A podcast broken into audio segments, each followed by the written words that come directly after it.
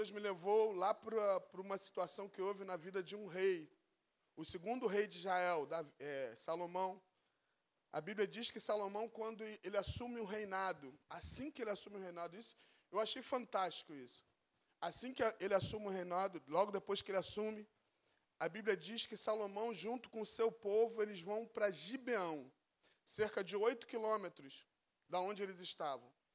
E lá em Gibeão, eles chegam naquele lugar, procuram um profeta, um sacerdote, desculpa, filho de Ur, e ele oferece para Deus, naquele lugar, mil holocaustos. Num só dia. Diga comigo, mil holocaustos. Num só dia. Eu comecei a pensar, pensar, porque a gente já ouviu muitas vezes a gente falar sobre isso, algumas pessoas, alguns estudos, aí eu comecei a meditar quando eu estava lendo sobre isso. Eu comecei a pensar aqui. Salomão, ele, quando alguém se torna um rei, a gente sabe, né, que um rei é um rei. Um rei é um rei. Diga comigo, rei é um rei.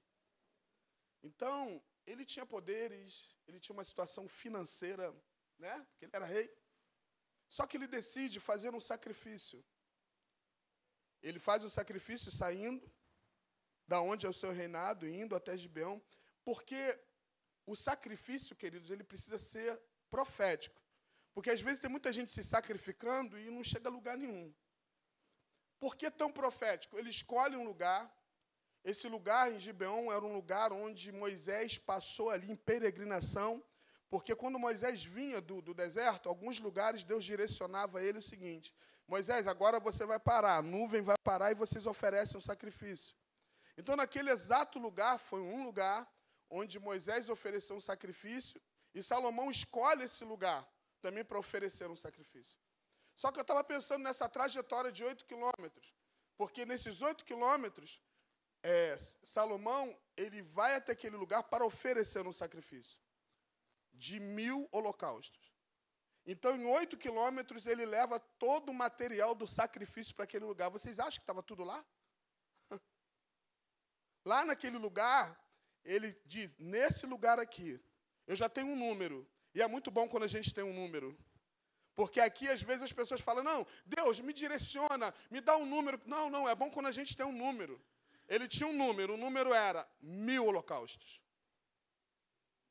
E ele fala com o sacerdote que eu comentei com vocês aqui, naquele dia, ele oferece para Deus mil holocaustos. Em 24 horas ele faz isso. Não tinha como ser simultâneo, mas eu creio que ele oferece. Imagine só, gente. Vocês conseguem pensar? Porque quando eu estava lendo, eu estava pensando nisso. Eu falei, meu Deus, isso é muita loucura. Salomão poderia muito bem, ele poderia muito bem. Depois de ele ser né, nomeado ao rei, rei de Israel, ele poderia fazer uma festa, ele poderia fazer uma celebração e convidar todos os amigos lá no seu palácio, como muitos outros reis fizeram. Ele poderia fazer uma festa, né, dizendo que agora ele seria o rei, que todos tinham que, sabe, respeitá-lo como rei. Mas ele não faz isso. E ele marca a vida dele e marca a nossa vida através dessa atitude. Por isso que eu digo para vocês nessa noite: os nossos sacrifícios, eles precisam chamar a atenção de Deus. E o sacrifício de Salomão chamou a atenção de Deus. O sacrifício de Salomão mexe com os céus. E a Bíblia diz que naquela mesma noite, diga comigo, naquela mesma noite, a Bíblia diz que apareceu o Senhor em sonho para Salomão. E a frase foi essa que Deus falou para Salomão: Pede o que queres, que eu vou te dar. Uau! Deixa eu parar aqui para você pensar. Eu preciso que você medite comigo aqui, senão não vai valer de nada a tua vinda aqui. Medita, para, pensa. Porque quando eu estou sendo ministrado, porque eu estou falando e ao mesmo tempo estou sendo ministrado, a gente pensa, para um pouquinho para meditar. Eu falei, meu Deus, isso é muita loucura. Eu não estou falando aqui de um empresário milionário. Eu não estou falando do cara mais rico da terra. Estou falando do rei dos reis falando para um homem. Pede o que você quer, cara. Pede o que você quer, porque o teu sacrifício mexeu comigo. Porque o que você fez mexeu com os céus. Pede o que você quer. Aí eu estava pensando, meu Deus. Ah, Jesus. A gente poderia fazer uma pergunta aqui, né? Se fosse você, o que você pediria? Talvez você podia pedir riquezas, poder, vitória. Senhor, eu quero vitória sobre pelos inimigos. Eu quero, eu quero, Senhor, vida longa aqui na terra. Deus, eu quero que, sei lá, Deus, eu quero ser. Aí, para surpresa, para nossa surpresa, a Bíblia diz que Salomão pediu, não pediu nada disso. O seu pedido foi sabedoria e conhecimento. Com as suas finalidades para agir com justiça ao, a julgar o povo de Deus. Isso aqui é muito louco, gente. Ele pede conhecimento, sabedoria, para julgar o povo de Deus. Eu penso nisso aqui por causa de duas coisas. Duas coisas. Ele pede, ele pede sabedoria e conhecimento. Eu acho que primeiro, como a Bíblia diz, a gente já falou muitas vezes, que ele foi mentoreado pelo seu pai. E tem um salmo, um salmos que é escrito que realmente fala Davi falando para Salomão como Salomão tinha que se comportar, pedindo sabedoria, pedindo sabedoria. Eu acredito que o primeiro é isso, porque ele foi mentoreado por alguém. Foi ensinado, foi treinado. E a segunda coisa que eu penso que ele pediu isso, porque ele sabia quem era o pai dele. Ele sabia quem foi Davi. E ele pede para agir com justiça. Porque o reino onde Davi foi rei, ele agiu com justiça. Por isso que ele é considerado um dos maiores reis de Israel. Eu estava pensando nisso. Nessas duas coisas que nós estamos citando aqui. E Deus responde para ele: olha a resposta de Deus. Em 2 Crônicas 11, 1, do 11 ao 12, diz: o pedido de Salomão agradou imensamente o coração de Deus. E ele respondeu: Porquanto houve isto no teu coração, e não pedistes riquezas, bens ou honra, nem a morte daqueles que te odeiam, nem tampouco pediste vida longa, mas pedisse para ti sabedoria e conhecimento, para poderes julgar o meu povo eu gosto muito dessa parte. Para poder julgar o meu povo, sobre o qual te constituí rei. Sabedoria e conhecimento te são dados, e te darei riquezas, bens, honra, quais não teve nenhum antes de ti, e nem depois de ti haverá. Ai, meu Deus. O sacrifício de Salomão chamaram a atenção de Deus, a ponto que Deus realiza na vida dele algo que nunca fez com ninguém, e depois dele ninguém vai ter isso. Eu estava pensando nisso, meditando nessa palavra. E eu falei assim: meu Deus, nós estamos vivendo uma geração que as pessoas estão achando que o Evangelho é confortável demais. O Evangelho não exige nenhum sacrifício. Estamos vivendo um tempo que as pessoas querem, querem orar agora e receber uma resposta agora. Querem vir um culto hoje se não acontecer nada, ela é capaz até de se desviar do Evangelho. Aí você vê um rei um rei se submetendo aqui, um rei fazendo um sacrifício. Se vocês me perguntarem aqui, se vocês falarem assim, pastor, você tem noção? Eu não tenho noção como foi aquilo. Eu não tenho noção como foi esses mil holocaustos no mesmo dia. Eu não tenho noção. Mas de uma coisa eu que sei: o que ele estabeleceu em fazer, ele fez. O que ele colocou em números, ele fez. O que ele disse que ia fazer, ele fez. E ele foi honrado por isso. Eu tava, aí eu estava pensando na definição de sabedoria e conhecimento para a gente orar. Sabedoria é o dom que nos permite discernir qual é o melhor caminho a seguir, a melhor atitude e adotar em nós diferentes contextos que a vida nos apresenta. Em outras palavras, sabedoria é a forma de você se comportar em qualquer situação e ser resolvido em tudo. Por isso que muitas vezes você vai ouvir um conselho de um sábio, alguém experiente dando um conselho. Aí conhecimento. Quando eu vi a definição de conhecimento, Luma, eu fiquei doido. Luma está aí, gente. A definição de conhecimento diz assim: ato ou efeito de conhecer, ideia, noção de algo ou coisa, conhecimento ou leis. Aí isso me fez pensar aqui, me fez processar minha mente. É muito comum, talvez, para você isso, mas não é comum o que aconteceu na vida de Salomão. Uma pessoa hoje, nós hoje, nós, estou falando nós, porque aquilo foi só diretamente para a vida de Salomão. Aquela bênção, aquela porção só foi para ele. Sabedoria é se comportar em qualquer situação. Conhecimento é você ter um conhecimento em tudo. Imagine só, alguém hoje estuda mais ou menos 10 anos numa faculdade de medicina. Estuda advogado, estuda para ser um psicólogo e outras formações acadêmicas. Deus deu naquele dia para Salomão tudo sem ele precisar estudar.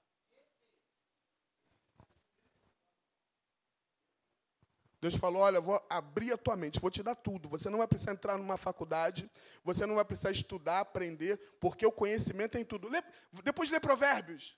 Provérbios tem provérbios para tudo. Veio de quem? Da cabeça de um homem, que Deus abriu a mente dele e deu conhecimento em tudo. Oh, isso é loucura demais. Por isso que vinha pessoas de todo lado querendo saber através da sabedoria e conhecimento que Deus dá a um homem, porque um dia ele fez um sacrifício, coisa que nenhum homem mortal fez, mas ele, quando ele assumiu o reinado, ele vou fazer para Deus algo. Eu não vou estar fazendo com interesse, porque ele não fez, ele não fez assim, eu vou dar uma oferta direcionada para isso. Eu vou dar uma oferta direcionada, não vou dar uma semente para isso, não. Eu vou honrar a Deus e dar para ele mil holocausto no mesmo dia, em 24 horas. Isso é louco demais.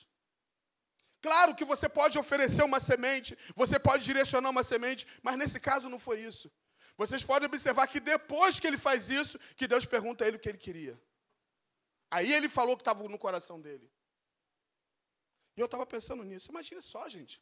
Na cabeça de um homem só. Sabedoria em tudo, se comportar, saber discernir qual o melhor caminho a seguir e conhecimento em todas as causas, em tudo. Aí você vai ver logo depois, no capítulo seguinte, vem duas mulheres. Conhece a história? Né?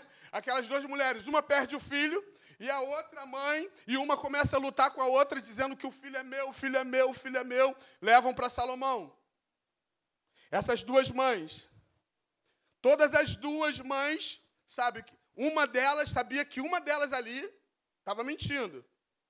Mas como descobrir? Às vezes a gente, a gente lê um texto porque a gente lê, conhece o começo, meio e fim. Mas para quem está vivendo, para quem está vivendo, é totalmente diferente. Então, quando Salomão é abordado por aquela situação, Deus já, já derramou sobre ele a sabedoria e o conhecimento. Isso é louco demais. Não é chute, não é nada disso, porque quando tem a sabedoria e o conhecimento, não é chute. Porque muitas pessoas estão chutando e falando que é Deus e é Deus coisíssima nenhuma. Porque com Deus não é chute. Quando Deus dá, Deus deu e acabou. Aleluia. Hum. E elas reivindicaram, cada uma, a maternidade daquela criança. Eu sou mãe, eu sou mãe. Salomão, possuído daquele entendimento e daquela sabedoria, Faz o seguinte, capitão, corta a criança e divide para as duas mães. Não é as duas a mãe de uma criança? Então corta. E ele começou a observar o cenário. Porque ele sabia que a mãe, a mãe verdadeira, ela ia abrir mão, porque quem ama de verdade não quer ver o sacrifício do teu filho. Ela se sacrifica, se sacrifica, mas ela não deixa seu filho sacrificar. E uma das mães, isso mesmo, rei, parte no meio. E a outra mãe, pode dar, pode, não, pode dar para ela, não sacrifica não. Salomão pega a criança e dá para essa mãe, que essa é a mãe. Uau! Diga comigo nessa noite: sabedoria e conhecimento. A proposta hoje, a proposta hoje na nossa vida é falar da nossa vida com Deus, da entrega que a gente dá para Deus. Nós, nós, infelizmente eu falo isso. Infelizmente eu falo isso. Você que está em casa nos assistindo, você que está aqui, infelizmente, nós fomos ensinados errado nessa questão de entrega para Deus. Parece que foi separado do nosso culto isso. Essa parte de a gente entregar e adorar a Deus. Através daquilo que a gente dá, através daquilo que a gente produz, através daquilo que Ele já nos deu. Parece que é um outro culto, parece que não faz parte de um culto. Hoje, muitas pessoas, e vou falar isso no culto, muitas pessoas hoje vivem uma vida miseravelmente porque não entendeu esse princípio. Esse princípio de você dar para Deus e você dar para Deus aquilo que é dele. Só que aqui, e eu acredito também acontece com você, e muitas vezes também vai acontecer, vai acontecer também, vai acontecer também. Eu acredito que cada um de vocês tem uma certa experiência em relação a isso. Eu tenho essa, eu tenho essa experiência repetidamente que acontece comigo, aqui, fora daqui. Eu não tenho essa coisa de, ah, eu vou só dar uma grande oferta na minha igreja. Eu não tenho esse pensamento. Não tem esse pensamento, até porque a gente não tem essa história de barganha. A gente não tem isso, a gente nunca vai chegar no púlpito e falar assim: olha só, você precisa dar oferta do seu dízimo porque nós temos uma conta de luz que custa tanto, nós temos um, um aluguel de tanto. Você nunca vai ouvir isso. Porque, primeiro, quem cuida da igreja é o Senhor. e se você não faz, Deus levanta alguém para fazer. Isso aí, isso aí é a coisa que menos me preocupa. O que mais a gente deseja é ensinar você, treinar você a entender que faz parte do teu culto, a tua entrega e o teu melhor. Eu me lembro muitas vezes, eu estou falando de mim. Quando a gente está aqui, a gente tem que dar cara, né? A gente está cara. Eu me lembro como eu não fui ensinado, como eu não fui treinado. Por isso que é bom você ser ensinado, você ser treinado, porque o treinamento faz parte da nossa vida. Treinamento não quer dizer que você vai ser um robô, não, porque Jesus treinou o discípulo deles. Jesus treinou, muitas vezes através da sua atitude, seu testemunho, ensinando a Pedro: Pedro, olha só, não é assim que funciona, não é desse jeito quando você fica nervoso, tirando a orelha do outro cara, não é isso. Então ele foi treinado e foi ensinado. E muitas vezes eu, particularmente, eu, muitas vezes, não tinha entendimento, começo da fé, eu sempre separava as minhas moedinhas para dar. E tem dia que eu falava assim: ah, não, esse mês não vai dar para dar dízimo, não. Esse mês eu não vou dar porque eu tenho muita coisa para pagar. Eu vou pagar tudo primeiro.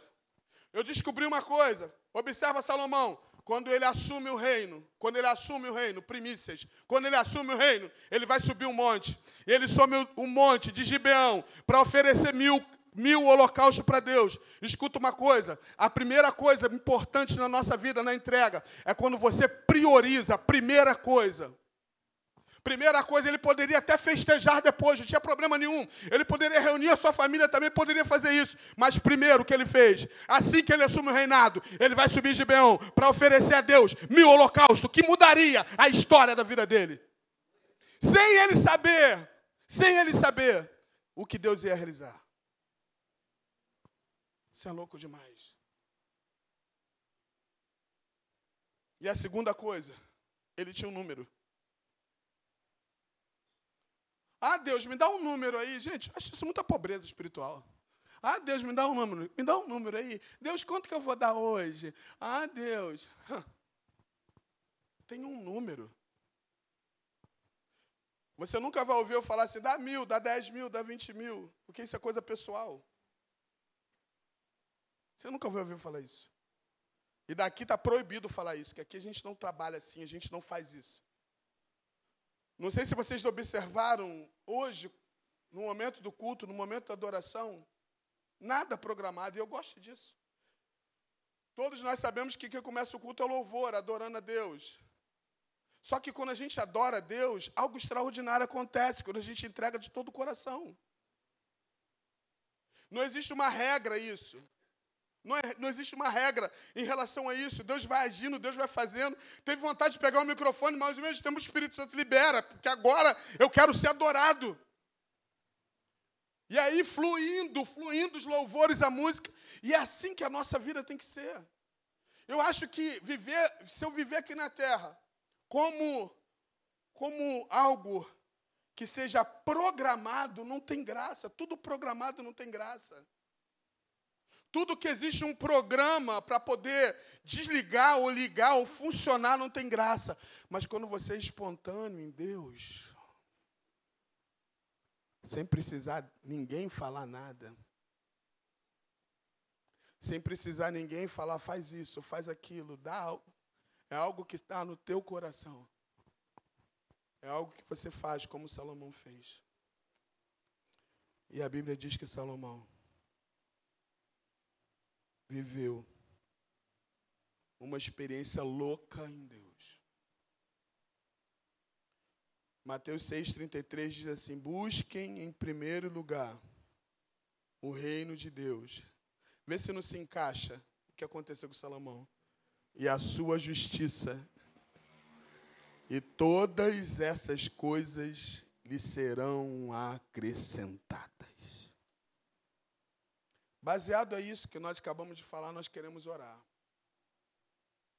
E nós queremos fazer um ato profético. Eu estava pensando em casa hoje, mediante a isso, eu comecei. Começou a vir um vento hoje à tarde, eu comecei a varrer lá, minha casa, a varanda lá, comecei a varrer, comecei a falar com Deus. E veio algo no meu coração que encheu a minha alma.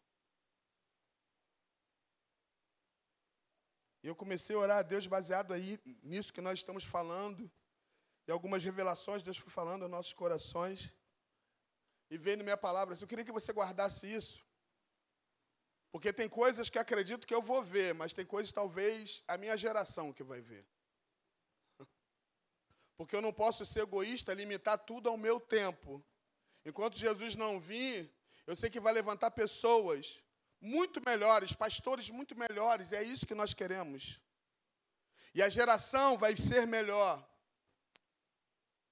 E na minha oração, eu comecei a varrer e orar, e vinha no meu coração o seguinte: Luiz, eu vou levantar pessoas, eu vou levantar pessoas que vão abençoar, que vão levantar e vão ser abençoados tão financeiramente, que quando lançar um desafio na igreja, elas vão falar assim: não precisa, eu já vou fazer isso.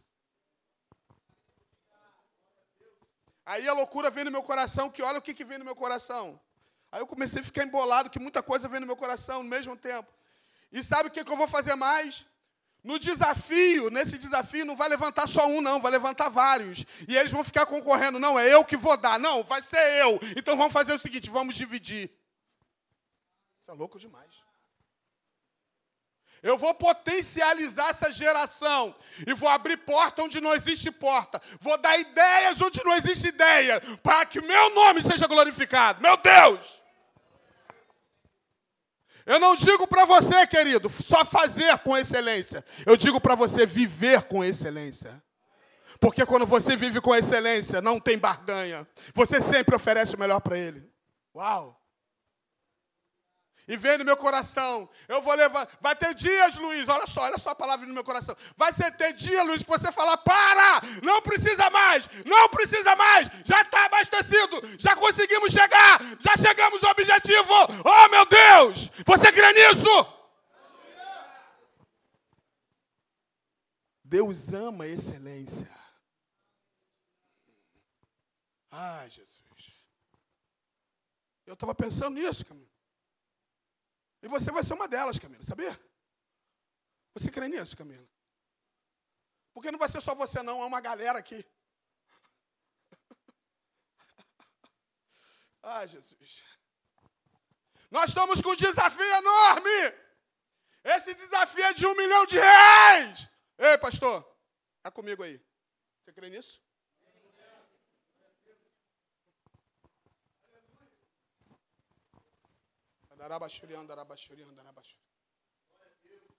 Foi me ensinado errado, Luiz. É tipo assim, voto de pobreza. Eu comecei a ler a Bíblia, ler a Bíblia, ler a Bíblia. Quando eu era mais novo na fé, ler a Bíblia, ler a Bíblia, ler a Bíblia. Eu falei, peraí, Deus, peraí. Como um homem rico, como Abraão, sai da tua terra, sai da tua parentela e vai seguindo o seu propósito. E tu, e tu fala que vai abençoar. Manda ele olhar as estrelas dos céus e manda olhar depois a areia do mar. Falando de dois segmentos. Falando que tu ia direcionar do alto e da terra, ele ia ser abençoado. Isso é louco demais. E às vezes nós se limitamos a espaço, a tempo, e às vezes nós adoramos a Deus, falando de um Deus todo-poderoso que não tem limites, e às vezes nós se limitamos. Escute uma coisa: não há limite para aquele de verdade que adora e serve esse Deus. Ei, Jesus, me ajuda, me ajuda, Jesus, me ajuda. Aí eu falei, Deus, eu também. Eu quero ser um desses também. Eu aprendi uma coisa na minha vida. Depois que eu entendi.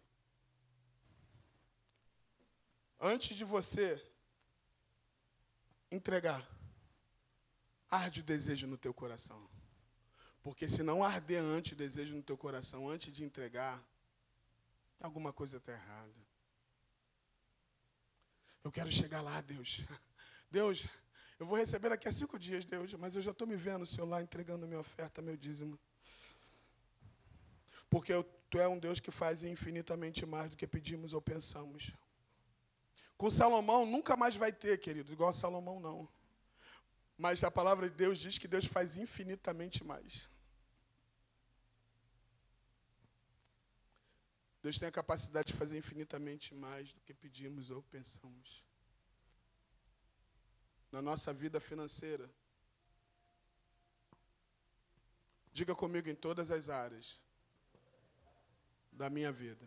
Pode vir, pode vir. Nesse momento você vai fazer o seguinte: nós vamos fazer um ato profético. A gente vai ofertar daqui a pouco.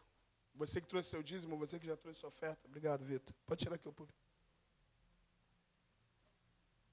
Meu dízimo até, minha oferta já preparei aqui antes. Já passei ele no cartão para poder adiantar. E você naturalmente, ah, pastor, eu vou ter que. Não, você não. Preste um envelope azul para mim, por favor.